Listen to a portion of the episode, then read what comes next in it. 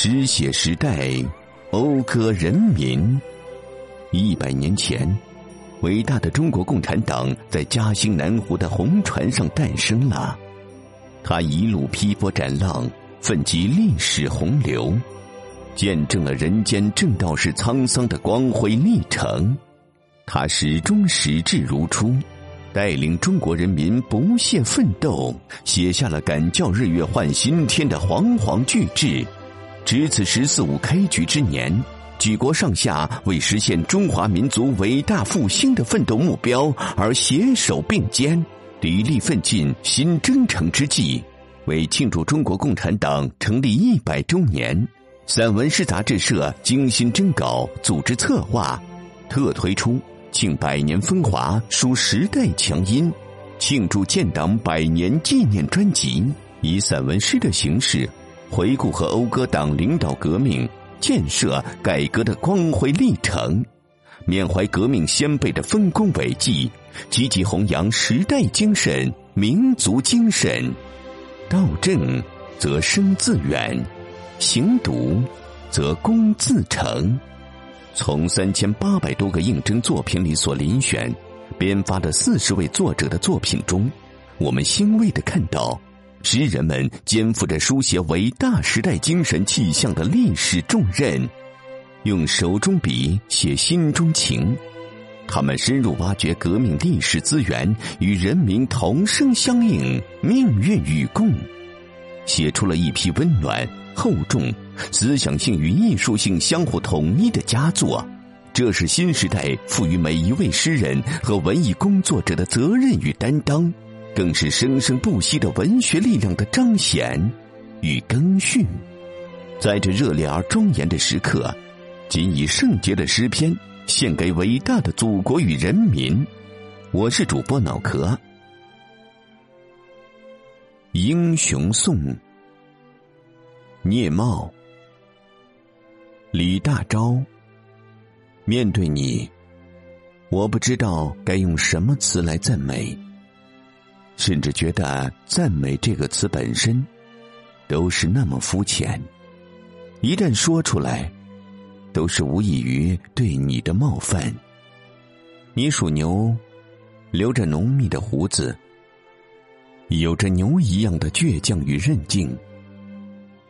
你学贯中西，热情洋溢，天生具有一种气质，一种能让青年现出生命的人格魅力。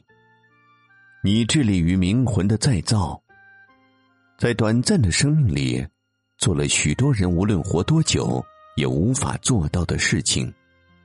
你是民众当世的学者，是令人敬佩的革命家、思想家，是高山仰止的学者、教授。你挥旗的方向，就代表着现代中国新文化前进的方向。从一个爱国的民主主义者，转变为一个马克思主义者，这个华丽转身，与你是那么自然。一九一七年俄国十月革命胜利后，你深受鼓舞，连续发表《庶民的胜利》《布尔什维主义的胜利》和《新纪元》等文章和演讲，你满怀信心的预言。试看将来的环球必是赤旗的世界。一九二一年，中国共产党宣告成立，这是中国近现代史上开天辟地的大事件。作为创始人之一，你绝功至伟。德国学者阿道夫·哈纳克说：“只要翻开历史，便可见文化的街头必立着鲜血淋漓的殉教者的墓碑。”谭嗣同也道：“各国变法无不从流血而成，今中国未闻有因变法而流血者，此国之所以不昌，有之，请自思同始。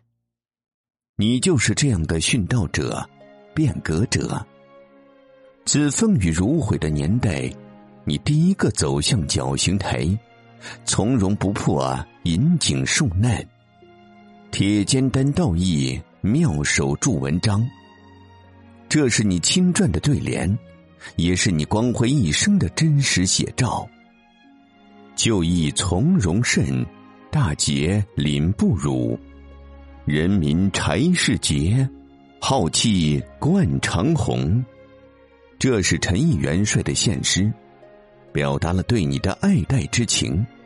你道德高尚，作为留学归来后的社会名流、文坛巨匠，你的妻子赵任兰不仅是一位没有文化的乡村女子，而且还长你六岁，可你不弃不离，相敬如宾。一九三三年五月二十八日，你那识字不多。却堪称贤惠的妻子，这个用屈原的诗句命名的人闭上了眼睛，享年四十九周岁。这一天，恰好是农历五月初五，是祭奠屈原的端午节，也是你下葬的五七之日。他留下的唯一愿望就是埋在你的墓旁。他要到九泉之下追随你，继续默默支持你。从此，每年清明，人们来到万安公墓，看到你与妻子并排埋在一块墓地里。那里有一对陶制花瓶，外形酷似树根，上面分别刻有“鸟语”“花香”四字。在和平的盛世，你的妻子再也不用担心，你也可以继续铁肩担道义。痛快淋漓的书写你未尽的诗篇，你不需要赞美，你站在那里，就是不朽的雕塑。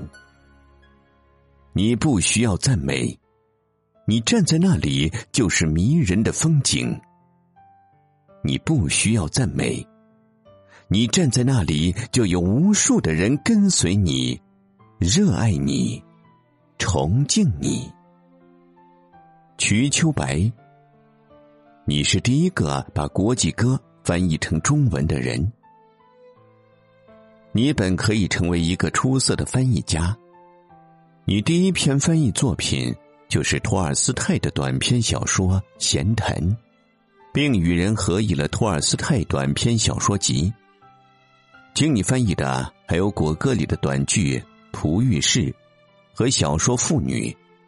以及法国都德的小说《付过工钱》之后，你还翻译了高尔基的文选集、创作选集及二十六个和一个，马尔华、《是快送》、克里木萨莫金的生活等作品，还有卢纳查尔斯基的《解放了的堂吉诃德》、普希金的《瓷缸》等等。你的翻译被鲁迅先生誉为“信而且达”。病逝无两，这是多么崇高的评价呀！你也可以成为一个优秀的作家。早在一九二一年初，你就以特约记者的身份到莫斯科采访，取名维克多尔·斯特拉霍夫，汉语是“战胜恐惧，克服困难”。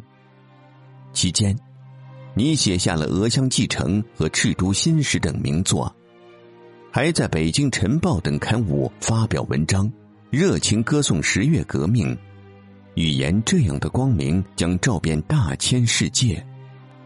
你为开国领袖毛泽东、湖南农民运动考察报告写序，声称中国的革命者都应当读一读毛泽东这本书。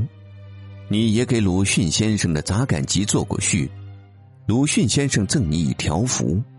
人生得一知己足矣，私事当以同怀视之。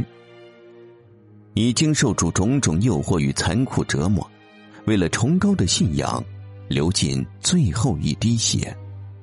你的血擦亮旧中国的漫漫长夜，你的英勇无畏与壮烈牺牲，本已树立了崇高的形象，可你就以前却以率真的方式，出人意料的写下。多余的话，你卸下世人所有的伪装，用小小的手术刀，对准自己最脆弱的部位，一刀又一刀，解剖给世人看。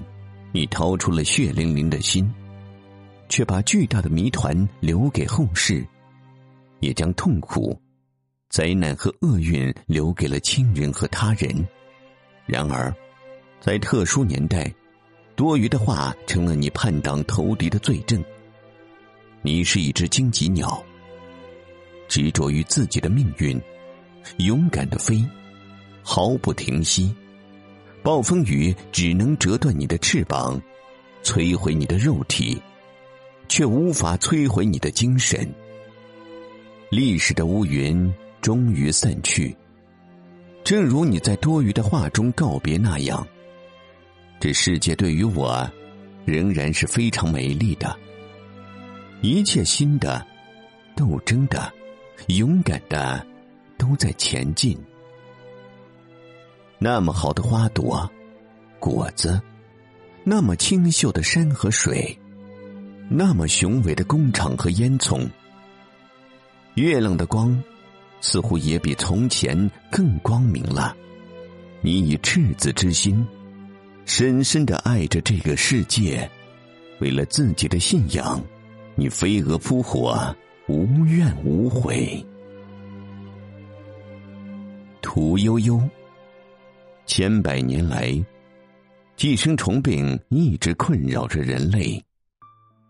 原因在于，人类和其他动物并不是地球上唯一的居住者，许多其他生物，包括一些致命的生物，也同我们生活在一起。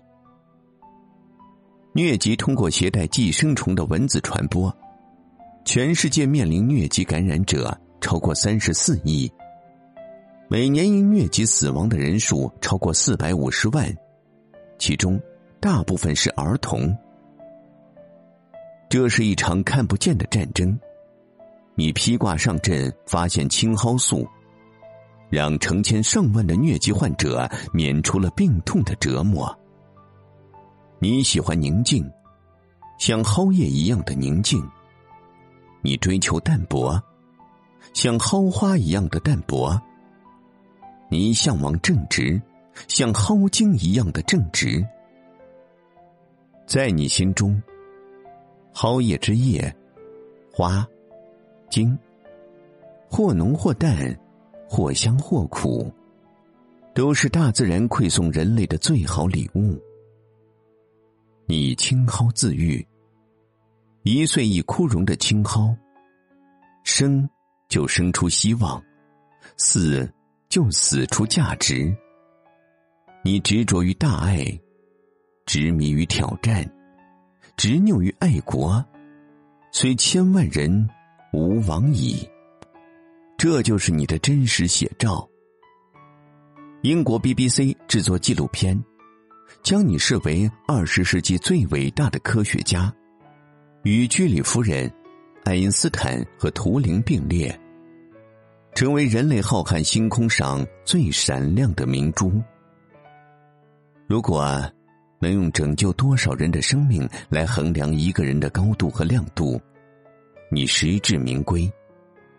你说，终有一天你将告别青蒿，告别亲人。如果那一天真的来到，你希望后人把自己的骨灰撒在一片青蒿之间，让你以另一种方式守望终生热爱的土地，守望青蒿的浓绿，守望蓬勃发展的中医事业。居高声自远，非是寄秋风。境界多辽阔，你的生命就有多辽阔。钟南山，一九五八年第一届全运会，你以五十四点四秒打破男子四百米跨栏全国纪录，夺得冠军。此外，你还夺得本届男子十项全能亚军。二零零三年非典肆虐，你用九个罪夺得非典战役的全能冠军。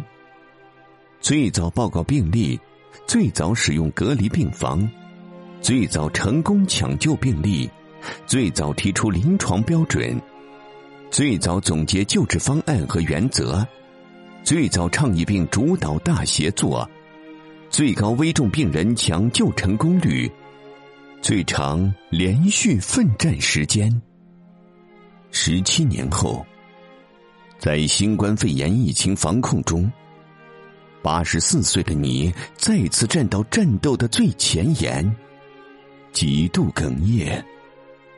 春天的翅膀断了，最美的花朵埋进泥土里。你听见暗夜磨刀的声音，乌云飘过你的头顶，无声的泪水洒在寒风苦雨中。当生命的终止失去庄严，白天和黑夜都失去了意义。你站在天空下，像南山的松，快速读出闪电的滋味。你知道。大家都想活着，无论有多艰难，都想活下去。这是生的本能。你知道，大家都想活着，活着就可以去爱。同黎明一道醒来，无论遭受多少伤害，也可以宽恕。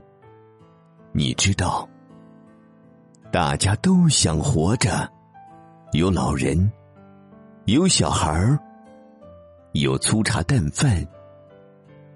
即便那致命的一刻袭来，也仍不愿离开那指尖上的一丝温暖。生命告急，武汉保卫战打响了，你披挂上阵。在层层叠嶂里找准方向。长江告急，中国保卫战打响了。你冲锋陷阵，于重重迷雾中拨亮心灯。你敢为人先，救民于水火之中。你心忧天下，护国于危难之际。悬壶济世，是你镌刻在灵魂深处的铭文。你不会因为走得太远，就忘记了最初的承诺。医者仁心，是你安放在生命航道的灯塔。你不会因为走得太累，放弃了毕生的追求。为患者服务。你以院士的权威，他人经受的，你先经受；为医学奉献，你以战士的勇猛，你手握玫瑰，甘承其伤；为国家分忧，你以国事的担当，你不戴王冠，却愿承其重；你有大义。更有大爱。你记住了父亲的话。所谓医者本分，就是治病救人。何为医德？父亲说：用药简单、有效、价廉、安全，就是医德。父亲告诫你。一个人要在这个世界上留下一点东西，那么他这辈子就算没白活了。父亲是个有良知、有担当的人，你秉承了父亲的风骨。你说，真要救人，真话救世。真话和真药一样重要，真药加上真话。中国就能度过一切劫难。二零二零年一月三十日，防控座谈结束后，国务院总理李克强特意走到你身边说：“开会前我说过，非常时期不握手，咱们还是握一次手吧。这，是艰难时期的心手相牵，是危急时刻的。”彼此信任。你握住这双手，也握住了党和人民对你的牵挂、信任和崇敬。钱学森，你一出场，头戴异彩，闯入一个又一个禁区，让华夏振奋。你一亮相，脚踩火焰，攻占一个又一个高地，令世界震惊。在日复一日的紧张奋战中，你的血液带上了大漠落日的沙尘风暴，你的语言夹杂着日月星辰的言字味道。当音乐和诗歌悄然来到你的身边。你握着黎明的手，古老的大地布满湿漉漉的泪水。多少次，你与死神擦肩而过，留下竹的沧桑和松的孤独。在乌云压城的上空，你抵住巨兽的压迫，抛下一道道闪电，以雷霆之势。将中国力量推向世界舞台的最前沿，让不屈的民族挺直脊梁，让干涸的河流重新焕发出勃勃生机。美国火箭专家克拉克说：“在中国的留学归国者中，再也没有一个人像你这么重要。”合众国际社记者罗伯特·克莱伯说：“正是因为有了你，中国才能在一九七零年成功发射第一颗人造卫星。你负责研究的火箭，使中国成为同当时的苏联与美国一样，能把核弹头发射到世界上任何一个地方的国家。”美国海军次长丹金布尔认为。无论在哪里，你都值五个师。毛泽东直言不讳道：“美国人把你当成五个师，在我看来，对我们来说，你比五个师的力量大多了。你虽然没有当过一天兵，却被毛泽东亲自核准为拥有中将军衔的科学家，并获得一级英雄模范勋章。”在你心里，国为重，家为轻，科学最重，名利最轻。五年归国路，十年两弹成。你是知识的宝藏，是科学的旗帜，是中华民族知识分子的典范。你配得上这样的赞誉。一九八五年，美国政府反省当年的迫害，希望授予你国家勋章。你明确表示，美国人给予再高的荣誉也不稀罕。如果中国人民说我为国家、为民族做了点事，那就是最高的奖赏。二零零九年十一月六日，你的追悼会在北京八宝山革命公墓举行。时任国家最高领导人和政治局常委悉数到场，从全国各地及海外赶来的人络绎不绝，为的是最后看你一眼，为你献上一束白花，寄托一份哀思。你希望做一粒尘埃，沉醉于伟大的星空，在神秘无垠的广漠，你感到自己是那浩瀚世界。最纯粹的部分，你与星星共舞，在风中飞翔。远方响起黄钟般的声音，那是祖国母亲对忠诚的儿子最深情的呼唤。金茂芳，那个时候。新疆绝对是大漠孤烟直，长河落日圆。茫茫四野，人迹罕至，最低气温在摄氏零下四十六度以下。但你们义无反顾来了，没有碎石车，就用钢钎、铁锤。你们在战斗，没有挖掘机，就用推车和风钻。你们在战斗，雪崩了，赶紧躲开。停了后，你们抄起铁锹，继续战斗。山塌了。迅速避让，清理完，你们重新点火，继续爆破。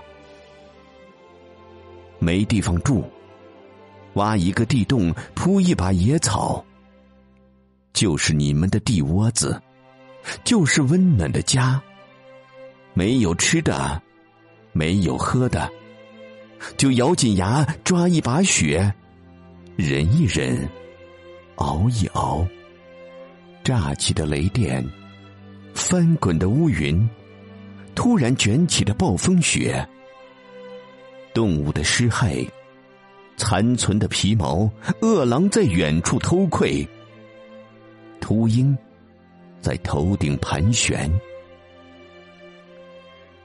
断肢、黄沙、残阳，这是生活的常态，没什么了不起。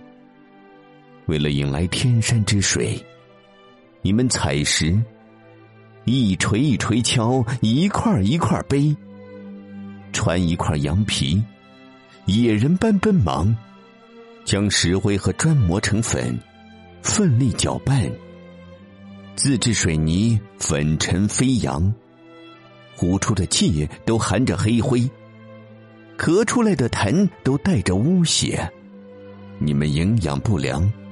患上了夜盲症，把唯一的一点蔬菜留给最年轻的那个人，只为保有一双夜行的眼睛。修工时，你们排成长队，手拉手，由还能看得见的那个人领回地窝子。虽然看不见，但是心里头知道。你们一天的血汗，又将浇开一片希望。你们在战斗，没有一刻犹豫，用青春和担当打开生命的禁区。你们在战斗，没有一点害怕，用责任和勇气掘出一条条沟渠。你们在战斗，没有一丝松懈。用智慧和鲜血筑成一条条公路。你不是一个人在战斗，也不是一个简单的集体在战斗，而是一个兵团，一个全国唯一，也是世界唯一的不拿军饷的兵团——新疆建设兵团，屹立在你背后。你如一滴水，光荣的融入这程序南泥湾精神的壮阔大海中，背负起崇高的国家使命。六十多年过去了，从苍苍天山吹来的风，将当年的小伙子与姑娘们吹成了皱纹历历的老人，许多人灯枯油尽。长眠地下。然而，你像胡杨树一样顽强的活了下来，成为奇迹的见证者。你和八千乡女、六千卢女，还有冀豫蜀等地的年轻姐妹，成千上万的上海知青，以及十万名开国将士一起，为子孙后代。开造出一千五百多万亩绿洲。昔日的拓荒大军，如今繁衍扩展成三百多万兵团儿女，五十八个边防团场，在两千多公里的边境沿线，日夜守卫着祖国边疆的安宁。你经历了苦难、曲折与坎坷。打开了你生命独有的风景。你奉献了汗水、智慧和青春，垒起了你灵魂坚实的丰碑。而今，你老了，你的个子越来越小了，可脚下的土地越来越肥沃，身后的楼房越来越高大，眼前的城市越来越辽阔。袁隆平，你像一颗稻穗，你的额头有着鼓励的饱满，你的脸孔被太阳晒得泥土般黝黑，你站在那里，活生生就是一尊水稻守护神。你每天到田边打卡，像关心孩子一样关心超级稻。一刻不见就会失落。晚上睡觉前还在想，稻子长得怎样了？有没有病虫害？气候是不是干旱？开了多少花？能结多少穗？会收多少籽？每亩田有千万谷粒。你数啊算啊，不觉就做起了梦。你梦见超级稻的茎干。像高粱一样高，穗子像扫帚一样大，稻谷像葡萄一样结的一串串。你和农民们在稻田边散步，在河荫下乘凉。你想着让天下人都吃饱、吃好，想着想着，你就笑了。笑着笑着，你就醒了。你说：“中国人的饭碗要牢牢端在自己手上。你的一生都维系在这份至关重要的事业中。对你而言，爱国就是让粮食增产，用有限的土地养活更多的人。因为你，长沙马坡岭国家杂交水稻工程技术研究中心。”成为各国水稻科研工作者心目中的圣地。你家门前不远处有一块试验田，站在窗户边就能看到。可你每天要去田边四五回，就是放心不下那里的孩子们。无论天晴还是下雨，你起床后第一件事必不是洗脸、刷牙、吃早饭。而是下田，摸摸孩子们是否长高长胖了。正午热浪冲天，你惦记着，又去第二次问候。第三次、第四次下田，则在晚饭前和晚饭后。有时半夜里，月光照下来，你还要去看看。这些孩子们呐，不仅进入你的梦里。更是渗入到了你的血液中。有人说你霸的门，拼的命，你幽默道：“我是九零后，不拼不行啊！我喜欢晒太阳，脱了一层又一层老皮，我活得健忘，拼的快乐呀！”两千年隆平高科上市，用你的名字，你没同意。领导说，公司上市后，杂交水稻研究不再需要外国人投资。你一听，同意了。你的品牌价值为一千多亿，你每月收入四千元。你说，这钱够花了。后来有人劝你卖掉股份，就能轻松拿到上亿元。你却说，我一分钱都不卖，一分钱也不拿。我就是个过路财神。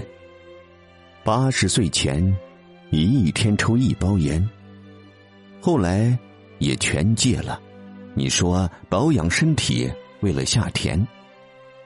一次上街看到路边的衬衫打折，十元一件，你一口气买了十件，喜滋滋的道：“这样的衬衣好啊，夏天穿起来方便，不用担心弄脏。”你像水稻一样实诚，开出的花不香，却能结出沉甸甸的谷穗。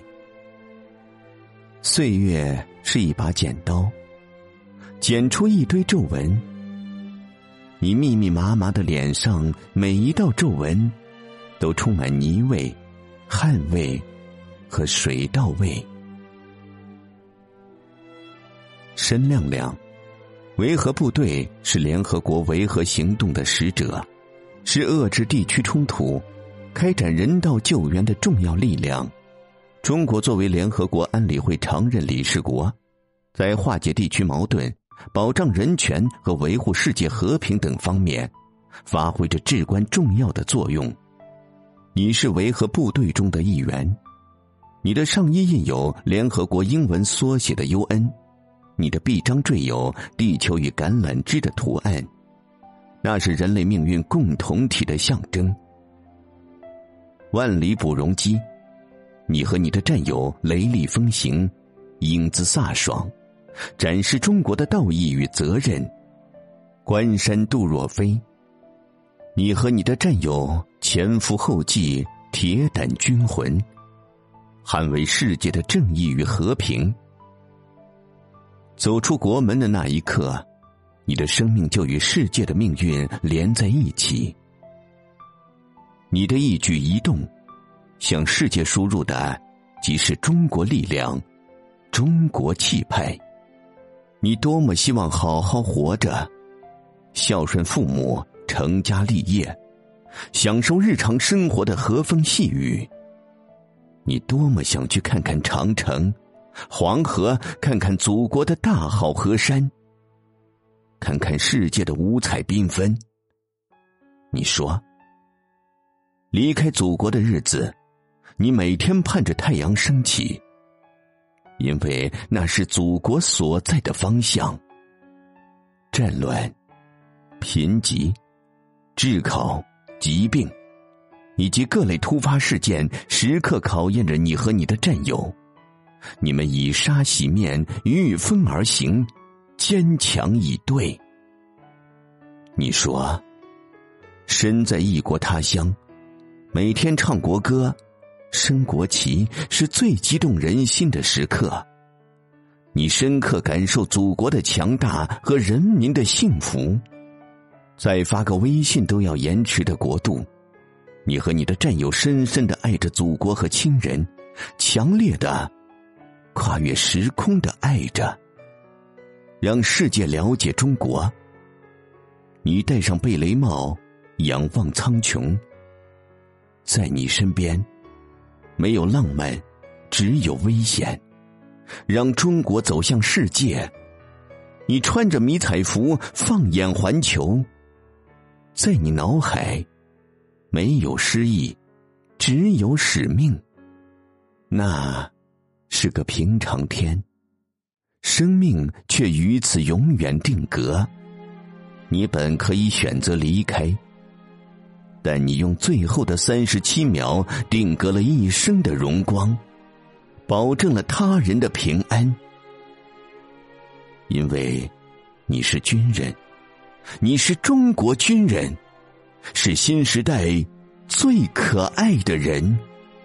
你倒在了马里加奥炽热的营地，年轻、帅气，一如黄金。你倒下去。像太阳的叹息，再也不会回来。在父母心中，你是孩子。维和回来后就和女朋友订婚，这是你对父母的承诺。在祖国心中，你是战士。位卑未敢忘忧国，这是你喜欢的陆游的诗句。在同龄人心中，你是英雄。血染沙场气化红，这是你留在世上的最后形象。凛然英雄气，一名勇敢的战士做出了选择。你倒下，你的前方矗立的是一支顽强的、打不倒的军队。激荡天地间，一名年轻的战士流尽了鲜血。你倒下，你的身后崛起的是一个充满自信、担负责任的大国。乌因凉而故，你和你的战友给灾难中的世界带来和平与安宁。山因己而雄，你和你的战友给黑暗中的人民带来阳光。和福音，创作手记，把人民英雄请回人民的圣坛。每个国家都有自己的英雄，每个民族都有自己的先驱。这些英雄为国家的强盛所做出的牺牲，这些先驱为民族的解放所抛洒的热血。永远值得崇敬和铭记。在我眼里，每一个英雄都是华夏大地的优秀儿女，每一个先驱都是中华民族的精神坐标。时间流逝，历史的足迹不会磨灭；岁月变迁，英雄的光芒愈加璀璨。我们每一次缅怀英雄，每一次对英雄的祭奠，都是为了新的出发，为了把接力的火炬握得更紧，点得更亮。我们每一次走进先驱，每一次对先驱的赞美，都是为了新的目标，为了把鲜艳的红旗插向更高更远的地方。历史。是人民书写的，每一个英雄，每一个先驱，都是人民的杰出代表。他们的身上充满了正义、良知、血性和勇毅。他们的心里写满了责任、担当、奉献与忠诚。他们把国家利益、民族前途放在首位。为了心中的理想、信念，不惜牺牲个人的一切，他们用热血、激情、青春和生命，铸就了不朽的民族精神。这种精神，是激励我们实现中华民族伟大复兴的磅礴力量。每一个英雄，每一个先驱的背后。都有一系列感人的故事和壮丽的传奇。我们追星，就是要追这样的星；我们当粉丝，就要当这些人的粉丝。我们要记住来时的路。诚如罗元将军所呼吁的，要把人民英雄请回人民的圣坛。这，就是我的创作动因。